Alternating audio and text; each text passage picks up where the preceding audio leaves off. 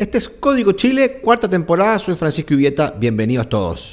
Urbani, Avícola Chequén, Donet y compañía y BCC Logistic presentan Código Chile, descifrando el Chile en que vivimos. Conversación, análisis y mucha actualidad. Primer capítulo de esta cuarta temporada y estamos con un invitado, como ya tenemos acostumbrado a nuestra audiencia, un invitado de primer nivel. Él es eh, médico, de nefrólogo, ha sido dos veces ministro de Salud, candidato también a senador por la región de metropolitana y en su último paso por el Ministerio de Salud se ganó un apodo.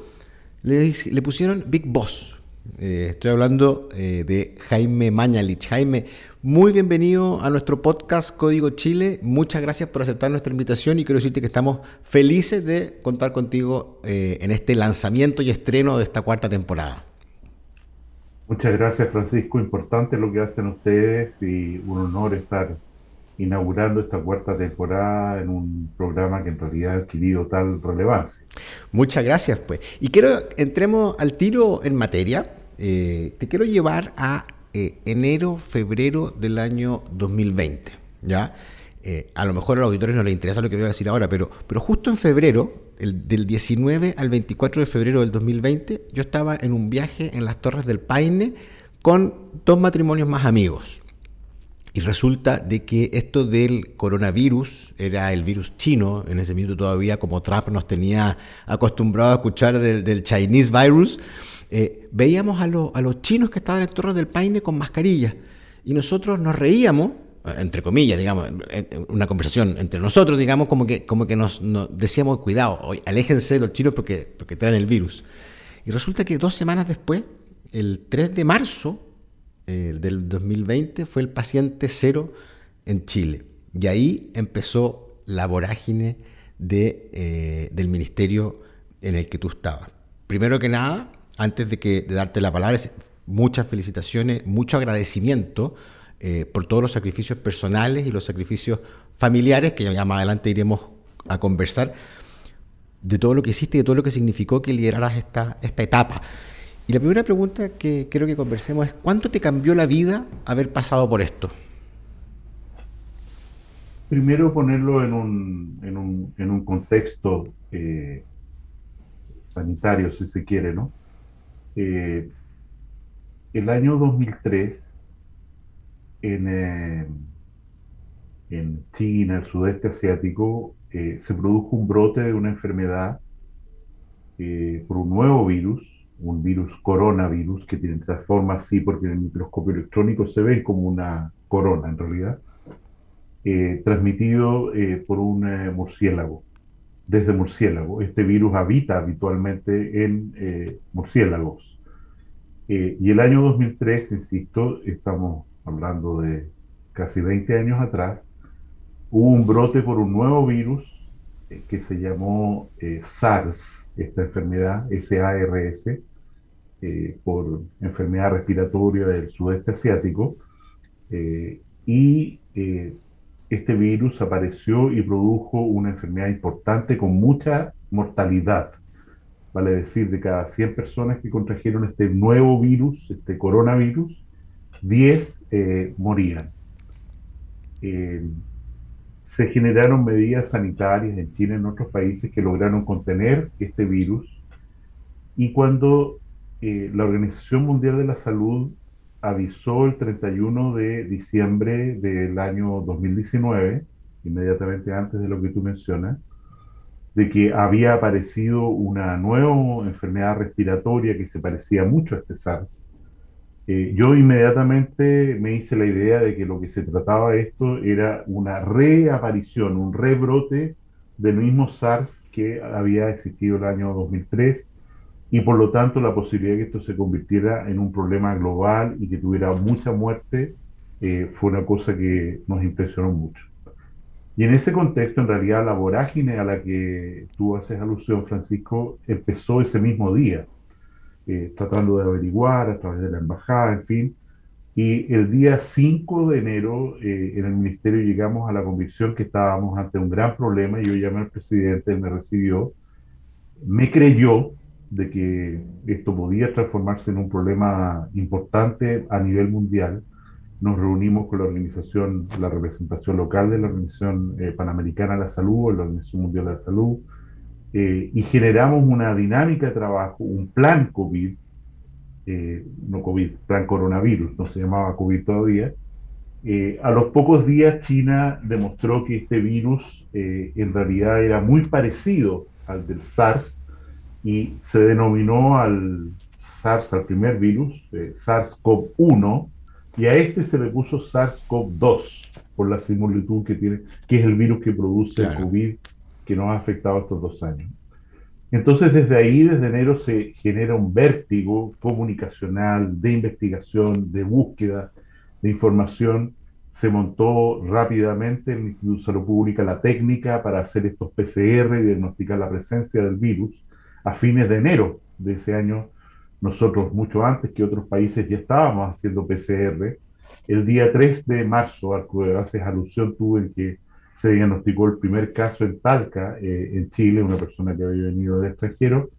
Eh, ese mismo día nosotros estábamos haciendo 80 exámenes, 80 personas estaban siendo testeadas y de hecho aparecieron varios en los días siguientes como positivos. 80 personas diarias estaban haciéndose un PCR. 80 test ya. diarios estábamos haciendo en personas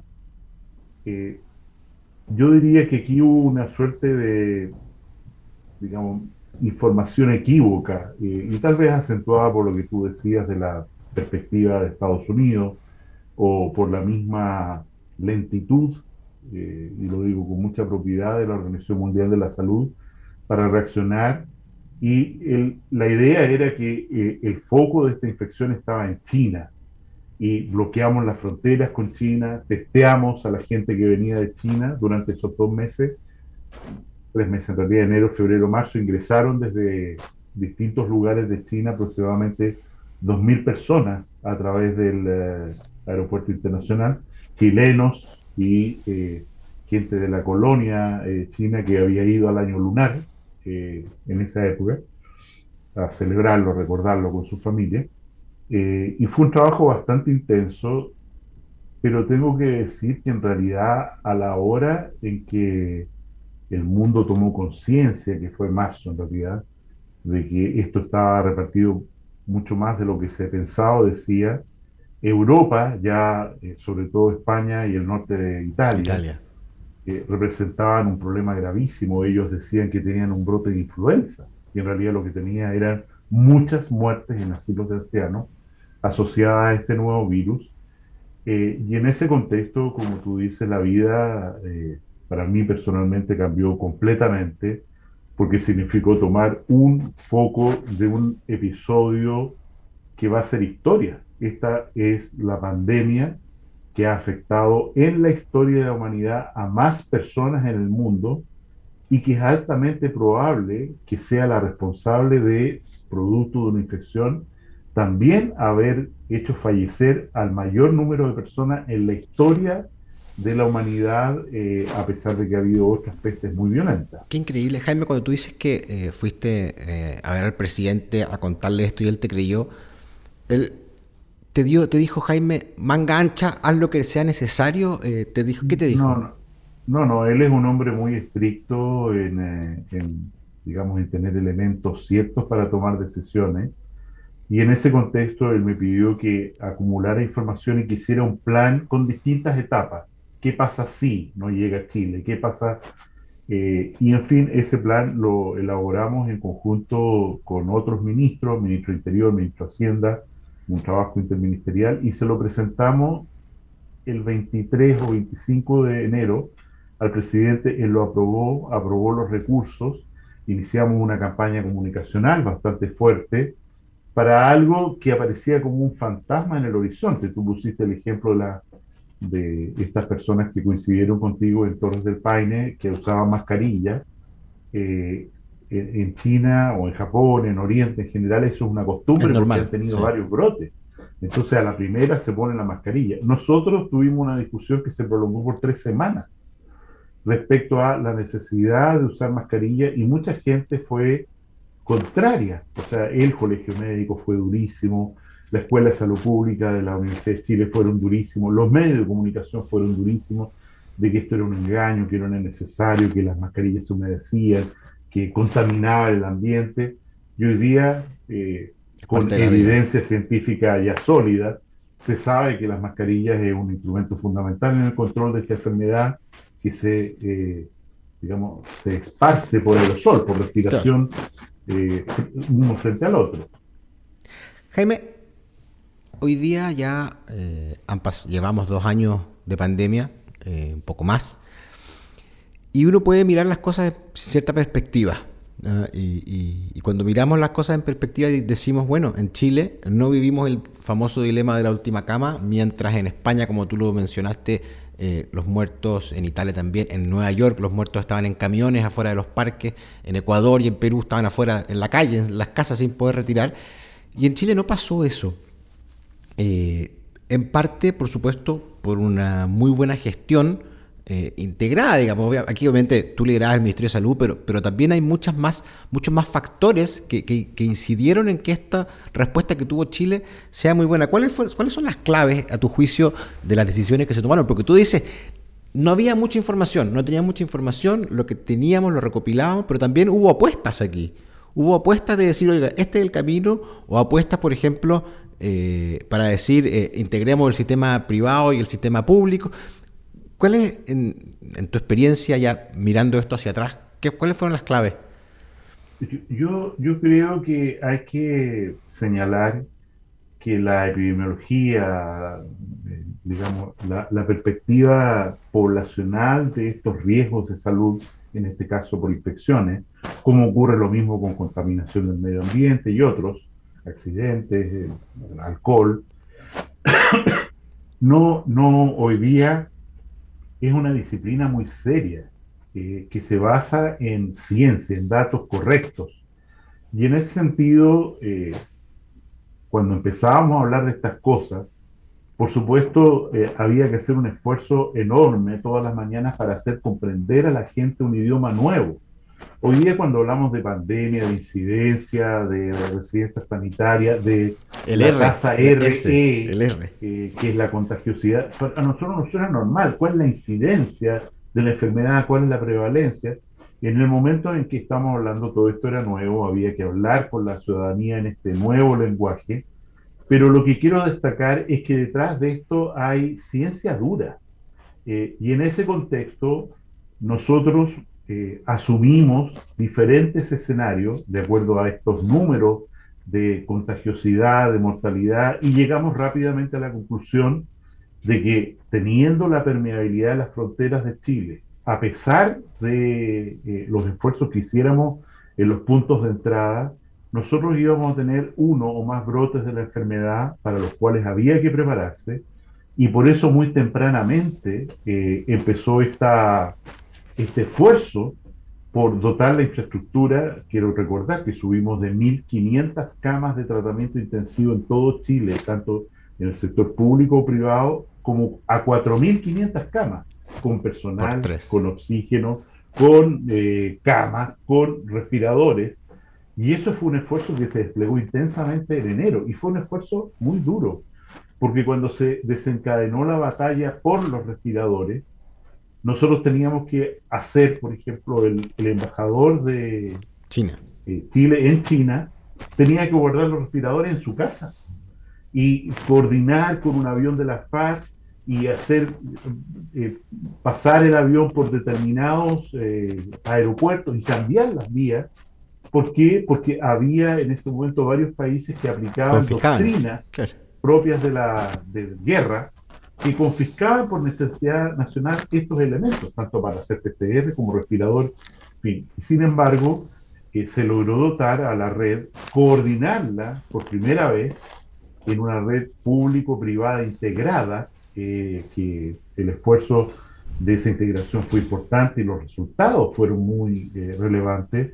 Y creo que al final de cuentas, lo que reconoce el mundo es que eh, Chile tiene de las tasas más altas del mundo, el testeo por habitante, una de las menores mortalidades por habitante en relación a, COVID, y países que tomaron otros caminos, por ejemplo, la estrategia cero COVID, Australia, Nueva Zelanda, tuvieron que recular porque tuvieron brotes y la situación de China hoy día refleja con mayor fuerza lo que está pasando eh, en países que no vacunaron suficientemente, que no dotaron de infraestructura suficiente y que tienen hoy día a ciudades de 25 millones de habitantes o más completamente encerrados con gran empobrecimiento y gran crisis social. Jaime, hablemos un poco de eso. Eh, lo que está pasando en China hoy día es lo mismo que, ya pasó y está volviendo a pasar. No hay riesgo, eh, para nosotros en Chile, no hay riesgo de que esto vuelva a ser una cuarta, quinta, ya, ya perdí el número de olas que, han venido, o, está hoy día un problema ya localizado en China. Eh, no está localizado en China. Eh, aquí este virus va a seguir viviendo por siglos, no sé por cuántos años, con nosotros y vamos, tenemos que entrar en una fase que sea endémica, o sea, tener algunos casos, hoy día todavía son muchos, son del orden de mil casos nuevos diarios en Chile, o sea, es una enfermedad muy, muy relevante. No podemos desconocer la situación hoy día que es mejor, pero que sigue siendo eh, apremiante. Ahora la situación de Chile en particular, que no es generalizable, es que nosotros tenemos que calcular que la inmensa mayoría de la población ya está protegida, tiene defensas contra este virus, no es susceptible de enfermar gravemente. A lo mejor una enfermedad leve, pero enfermedad gravemente, como lo vivimos con la última eh, variante Omicron BA1, eh, en realidad puede enfermar resfrío, un poco de todo, mucha gente, pero sin gravedad. Eh, y esto se debe a que más del 90% de la población está vacunada, a que hay una gran cantidad de gente que tiene la tercera dosis, que es crucial para evitar el contagio por Omicron. Las dos primeras dosis solas no son, suficientes, y en Chile se empezó a poner la tercera dosis. Fue el segundo país después de Israel que inició tercera dosis en agosto del año pasado. Y eso nos da un nivel de protección, salvo que porque lo que está ocurriendo en China es que es la variante Omicron BA1 y un poco BA2 la que los está poniendo problemas. Nosotros ya pasamos esa ola. Pero a su vez, cuando en poblaciones humanas tan grandes mutan, aparece una mutación nueva que puede ser más agresiva, nada nos libra de que aparezca una variante omega en el futuro, por poner una letra griega o cualquiera, eh, y realmente la vacunación o la inmunidad que hemos logrado, porque tenemos, insisto, la mayoría de la población inmune porque ya se ha enfermado, eh, ha conocido el virus y por lo tanto tiene defensa, o porque se ha vacunado, eh, podemos no librarnos. Jaime, el, personalmente me puse la cuarta dosis hace dos días, ¿ya? y hace dos semanas o tres semanas atrás me puse la, la vacuna de la influenza. La pregunta es, para el futuro, ¿estas dos vacunas se van a terminar combinando y va a ser una al año? ¿O, vamos a tener que seguir con este esquema de reforzamiento que no sabemos hasta cuándo, hasta cuándo nos va a llevar? Yo veo, si tuviera que augurar o apostar, yo veo seguro que nosotros vamos a tener que seguir revacunándonos, reforzando la vacunación contra COVID por muchos años. Ojalá en un esquema de una vez al año. Si esto se puede combinar en una sola vacuna, hay vacunas múltiples, o sea, vacunas que tienen agentes, los niños, por ejemplo, se les ponen vacunas que tienen... El rotavirus, eh, el tétano y otra más también. Listeria, y entonces vienen juntas en una sola dosis, lo que es muy bueno, porque no hay que hacer ir a la persona dos veces. Yo creo que eso puede ocurrir fácilmente, que se combine en una sola, en una sola jeringa, en un solo pinchazo, el refuerzo de la influenza y el refuerzo del coronavirus o el que haya, lo que haya que hacer. Pero el escenario más probable, me parece a mí, es que haya que seguir vacunándose al menos una vez al año, porque la inmunidad de las vacunas que producen las vacunas eh, decae. Eh, de hecho, tú te vacunaste, como dices, con cuarta dosis hace dos semanas.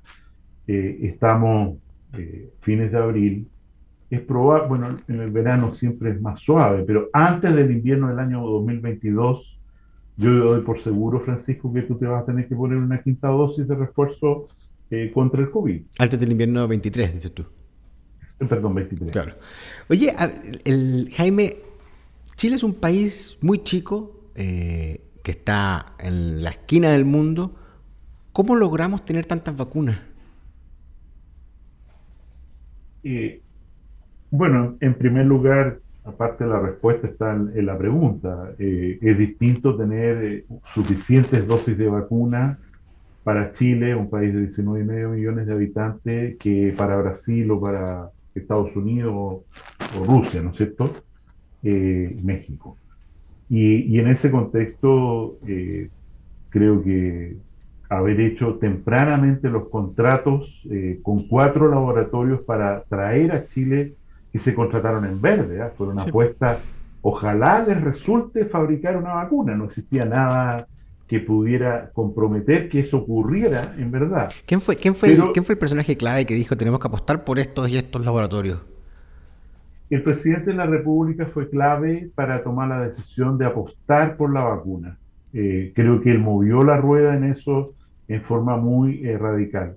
Los cuatro laboratorios fueron elegidos por el Ministerio de Salud, por la historia que tenemos con ellos eh, y por las promesas que había, que fueron Moderna, Pfizer, Johnson Johnson y, el laboratorio Sinovac, que es el que nos trajo las primeras vacunas.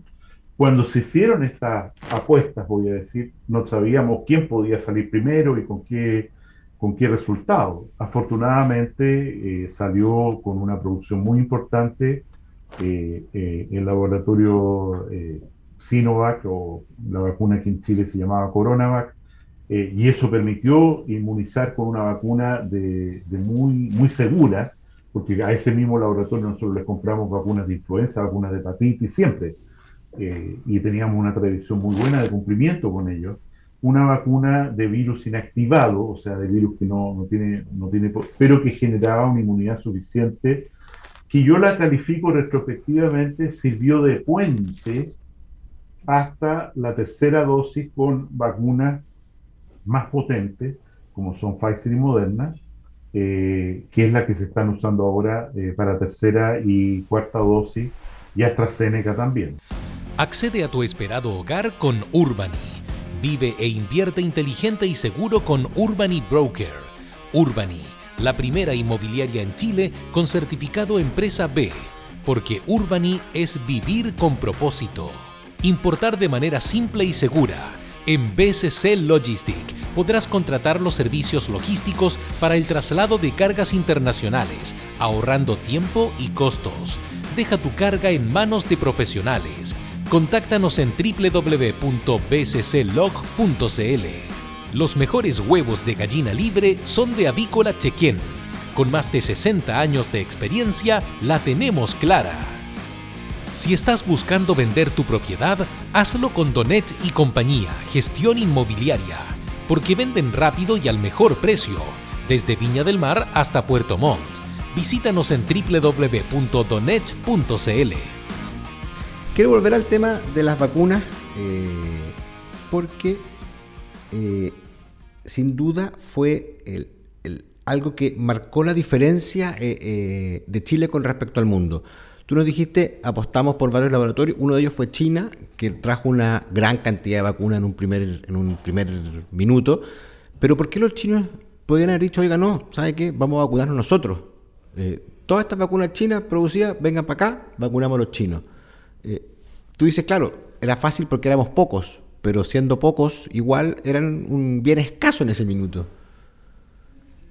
Bueno, en primer lugar había un contrato que en la relación diplomática y comercial entre China y Chile que es muy seria, las dos, diplomática y comercial, eh, había que respetar por ambas partes, que incluía, ¿no es cierto?, eh, el financiamiento, por supuesto, que incluía el probar esta vacuna en Chile para poder dar información respecto a su efectividad y que comprometía a, a, este laboratorio a entregar las vacunas en cuanto las tuviera. Respecto a la pregunta de fondo que tú haces, China aportó, apostó radicalmente a, a que la estrategia de confinamiento, que para ellos a lo mejor era más posible, dado el sistema político que tienen, de vigilancia, de, en fin, de a lo mejor hacer llegar comida efectivamente a quienes están encerrados, Ellos apostaron eh, dramáticamente a eso. Yo me atrevería a decir que eso los llevó a privilegiar la exportación de vacunas a muchos países, como el caso nuestro. Muchos países usaron eh, esta, vacuna Coronavac eh, y produjo un impacto, como tú dices, en la velocidad de contagio eh, y en la mitigación de los efectos de la pandemia. Creo que también, y esto lo digo con, con cierto pudor, prudencia, yo creo que eh, la comunidad internacional ha sido extraordinariamente dura con China, bueno, fundamentalmente el presidente Trump en su momento y otras autoridades, eh, señalándoles una cuota de responsabilidad en, este, en esta pandemia que ha afectado al mundo. Entonces, yo, esto es una opinión personal, yo creo que también ha habido un esfuerzo de China de ayudar eh, mediante su vacuna, campañas, en fin, laboratorios, educación, eh, a otros países a enfrentar mejor esta pandemia con el fin también de, por así decir, mejorar su imagen, mostrar que están trabajando, mostrar que están dispuestos eh, a, ayudar a otras naciones a superar esta gran crisis sanitaria.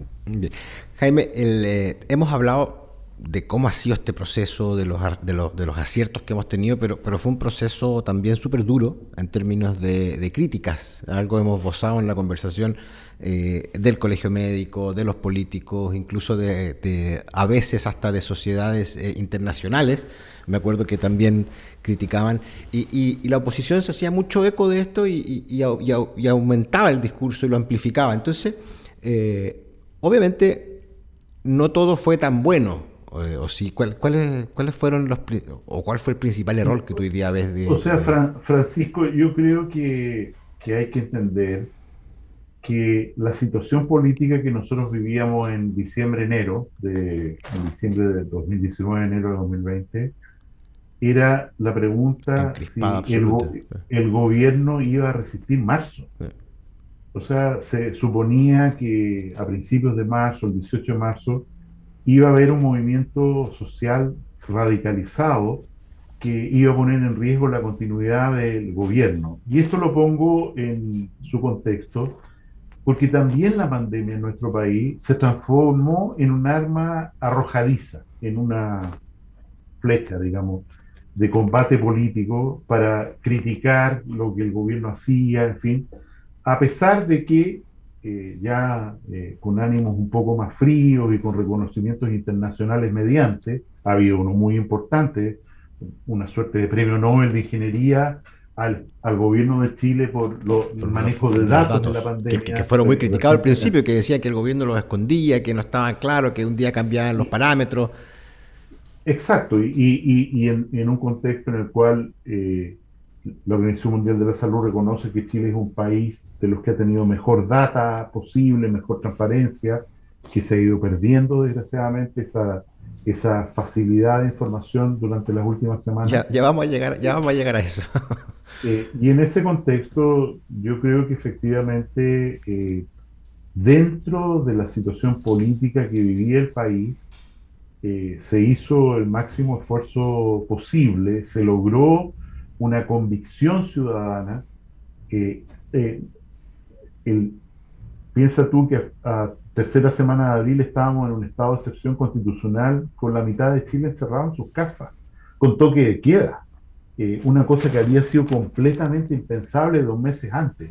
Y en ese contexto yo creo que efectivamente la ciudadanía hay que mirar el vaso medio lleno, la ciudadanía y los agentes políticos se comportaron eh, eh, a la altura. Eh, el presidente de un partido oficialista hoy día pidió perdón públicamente, disculpas por haber sido duro con el ministro París en el manejo de la pandemia. Carlos Maldonado. exactamente. Y, y, en ese contexto yo creo que las cosas se van asentando en el lugar que corresponde, máxime cuando hay una posibilidad cierta de que eh, el nuevo gobierno se tenga que enfrentar a una nueva ola de eh, COVID, ojalá menos grave incluso que la anterior, menos severa que la anterior, pero todo hace presagiar que este invierno va a ser muy complejo por la combinación de influenza, virus incisional respiratorio y COVID. Eh, y en ese sentido las autoridades tienen que entender la complejidad de lo que enfrentan. Quiero hacerte una última pregunta para pasar al tema de, la nueva gobernanza de la pandemia. Eh, ¿Por qué saliste del gabinete, Jaime? Yo salí fundamentalmente eh, porque creo que uno como ministro tiene que ser extraordinariamente sensible a este concepto de cuál es el tiempo adecuado para uno. E, efectivamente, eh, cuando hubo que empezar a trabajar, bueno, yo fui ministro todo el primer periodo, el presidente Piñera, eh, con tareas muy duras después del terremoto, el rescate de los mineros, huelgas de hambre de pueblos originarios y reconstrucción hospitalaria, en fin, todo lo que eso significa, ¿no es cierto? En este segundo periodo, digamos, fui el segundo ministro de los tres que hubo durante el mandato segundo del presidente Piñera. Pero insisto, yo creo que es fundamental que los ministros de Estado, que de acuerdo a la Constitución son los colaboradores primeros del presidente de la República, designados por él o por ella, eh, tengan mucha conciencia y autocrítica respecto a cuándo es el momento justo para retirarse.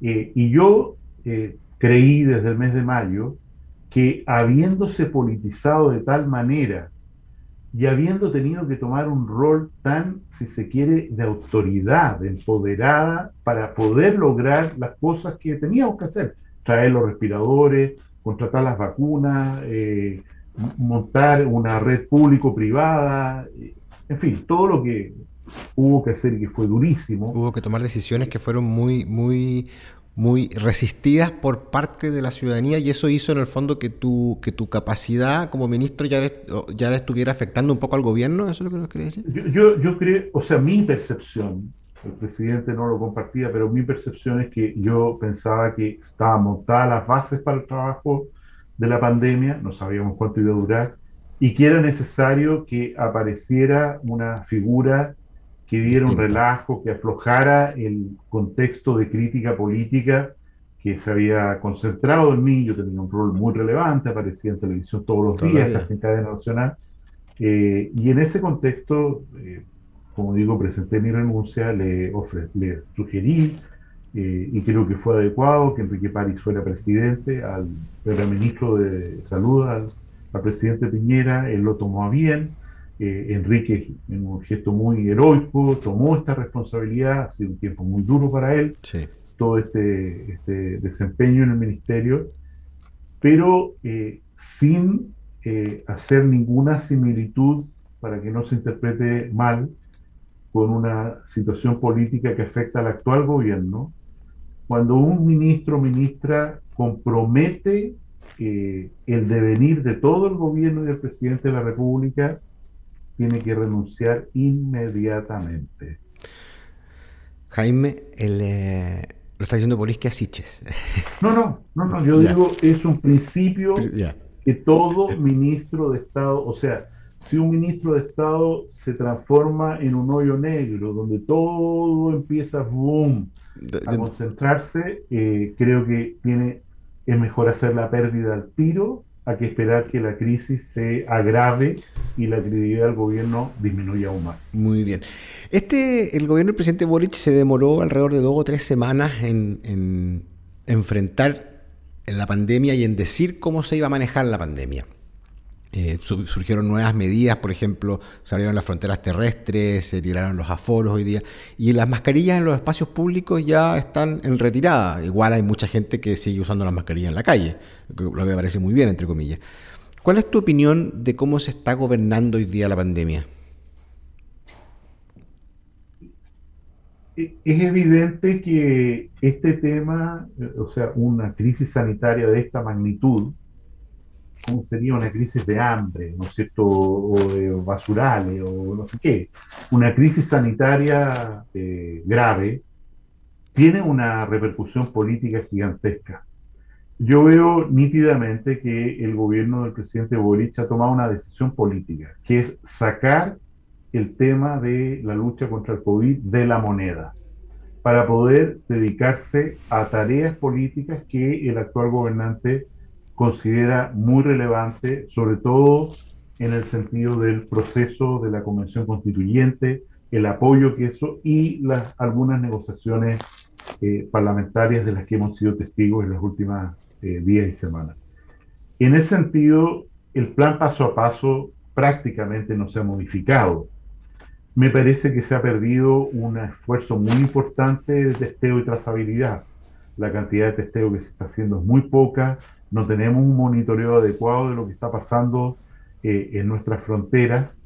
Eh, si uno mira la incidencia de casos activos, o sea, aquellos que son capaces de contagiar por cada 100.000 habitantes a lo largo de Chile, hay cifras eh, en algunas comunas de la región de Valparaíso, en la región de Magallanes, en Maule, que son muy, muy preocupantes. O sea, incidencias muy altas que están subiendo.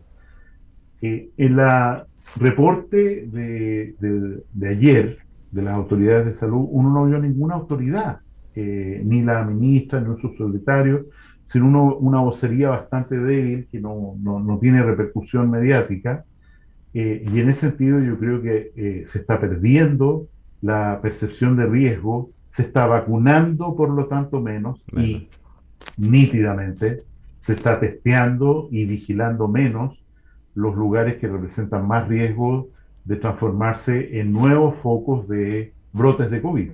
Preocupante, pero como tú dices, es una decisión política que, que, ha tomado el gobierno más que, más que epidemiológica, fue una decisión política de decir, oiga, eh, tratemos de, eh, de, de, sacar de, de, la primera línea y, y esto puede traer a lo, al, al, ciudadano el mensaje como de que la pandemia ya está pasando. ¿Eso, eso es lo preocupante? O sea, ese, ese mensaje es absolutamente nítido. La, eh, la, ciudadanía en Chile considera que, que, ya pasó. En, en, la conversación habitual, quiero decir, que, que, esto está pasando o ha pasado, que ya no es un peligro, que ya no tengo que correr a vacunarme. De hecho, ha habido dificultad para lograr eh, tanto la cobertura de la tercera como de la cuarta dosis. Eh, la vacunación en los niños ha sido más lenta de lo debido eh, y en ese contexto, al final de cuentas, esto puede resultar paradójico, un boomerang, porque si tenemos una nueva ola, las miradas van a dirigirse hacia el gobierno y se va a transformar de nuevo y se va a comparar. en un hecho político de la mayor, mayor importancia. y, se va, y, se va, a comparar de cómo lo hizo este gobierno o cómo lo, cómo lo está haciendo este gobierno o cómo lo hizo el gobierno anterior.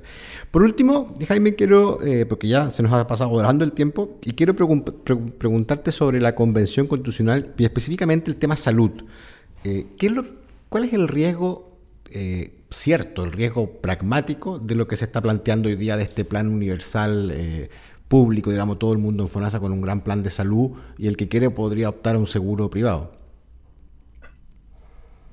Yo, yo creo que eh, es eh, imprudente, no adecuado, mirar la discusión constitucional por, a través de determinadas aristas. ¿Qué pasa en educación? ¿Qué pasa en salud?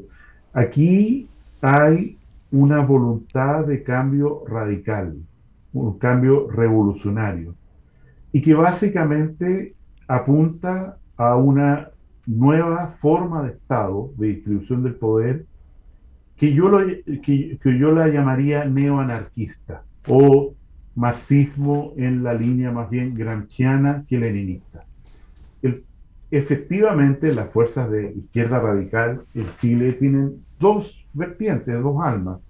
Una que representa claramente el Partido Comunista, que es todo bien público tiene que ser únicamente provisto por el Estado. El Estado tiene que ser el dueño de las universidades, el dueño de la industria, el dueño del cobre, el dueño del agua, el dueño de la salud, por supuesto. Eh, y la otra vertiente es la vertiente eh, de democracia participativa asambleísta que representa claramente el Frente Amplio. Esas dos almas se están discutiendo en la convención y lo hacen a través de salud, lo hacen a, y lo digo así porque la derecha prácticamente no tiene incidencia sí. en lo que se está discutiendo constitucionalmente. O sea, hay un outsider y dos fuerzas que se están peleando qué modelo de país queremos. En el caso de salud, lo que se está planteando es la estatización de todo el sistema de salud. Vale decir, que los hospitales públicos, los hospitales privados, los hospitales de las Fuerzas Armadas, los hospitales de las mutuales, todos los centros de salud pertenezcan directamente o por ahora indirectamente al Estado, y reciban el financiamiento únicamente para las acciones de salud a través de un fondo único estatal, que va a decir yo pago tanto fijo por estas prestaciones y bueno, usted que está asociado conmigo y que está dispuesto a hacer estas prestaciones, en cuanto no tiene fines de lucro, cosa que como se sabe volvió a la, a la Comisión de Derechos Fundamentales para ser rediscutido, eh, en ese contexto yo creo que es poco probable que el texto de la convención, eh, de la nueva eh, constitución, vaya a ser demasiado afinado en el tema salud. Yo creo que va a quedar un poquito como, nebuloso. Nebuloso y mucha, mucho a la ley.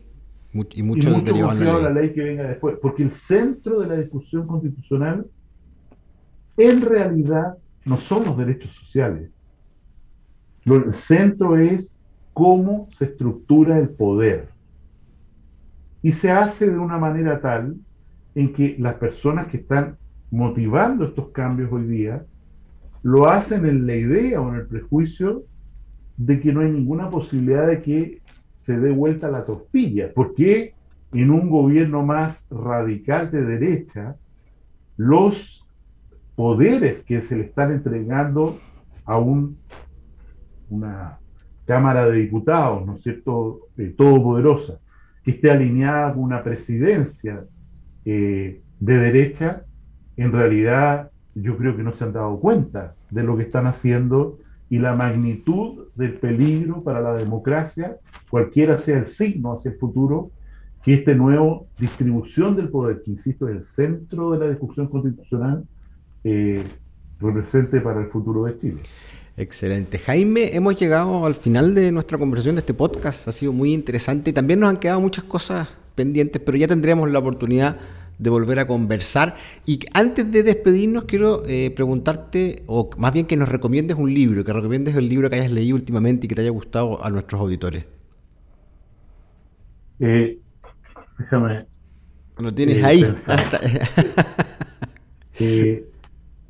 en realidad. Porque tú eres un buen lector, hay que decirlo, un buen conversador y un buen lector. Bueno, todo lo que ah, reciente de Carlos Peña, yo lo recomiendo fervientemente. Eh, pero eh, a lo que voy, hoy día, ayer se supo, no ayer, se supo que una nueva variante de virus influenza, que estaba solo en, en gallinas, digámoslo así, en pollo, fue transmitida a un ser humano. Entonces, para mí, el tema fundamental es entender de qué manera nosotros estamos creando una era que se llama antropoceno, marcada por el hombre sobre la corteza terrestre, en la cual las enfermedades son una manifestación de lo que llamamos cambio climático, que es un cambio al final de los equilibrios ecológicos, porque convivimos de tal manera con las gallinas o con los murciélagos que, que los microbios, virus que están en estos animales se contagian a nosotros. Y en ese sentido, yo siempre y aquí lo tengo de nuevo, ¿no es cierto? Estoy pensando de nuevo en Darwin, en la evolución natural, en la ecología, en los equilibrios de sistemas. O sea, ¿qué, qué posibilidad tenemos de tener salud en una ciudad, perdón que sea centralista, como Santiago, con 7 millones de habitantes, con la segregación que tiene, porque la destrucción ecológica que producimos de tal magnitud que lo vamos a pagar muy caro, lo estamos pagando muy caro. Oye, interesantísimo. Nos quedó también en el tintero conversar sobre, sobre Barcelona, tus antecedentes catalanes. Yo soy un fiel admirador de esa ciudad, eh, amante de Barcelona, creo que una de las mejores ciudades del mundo después de Concepción. ¿ah? Así llegamos al, eh, final de este, de este episodio de Código Chile, primer capítulo de la cuarta temporada, una conversación entretenidísima y te damos las gracias Jaime por haber estado con nosotros y haber compartido la información y haber revivido esos momentos que fueron muy importantes para Chile, para nosotros y sobre todo para ti como persona. Muchas gracias y nuevamente un agradecimiento y nuevamente un agradecimiento de parte de muchos de nuestros auditores por todo lo que significó tu, entrega personal, tus sacrificios eh, familiares incluso. Eh, tampoco hablamos de eso, viste, si quedaron muchos temas, Jaime. Vamos a volver a conversar en algún nuevo episodio de, de Código Chile. Gracias, Jaime, que estés muy bien. Gracias a ti, que estés muy bien. Nosotros nos despedimos y nos vemos en un próximo episodio de Código Chile. Soy Francisco Ivieta y muchas gracias por haber estado con nosotros. Código Chile, descifrando el Chile en que vivimos. Conversación, análisis y mucha actualidad. Una presentación de Urbani, Avícola Chequén, Donet y compañía y BCC Logistics.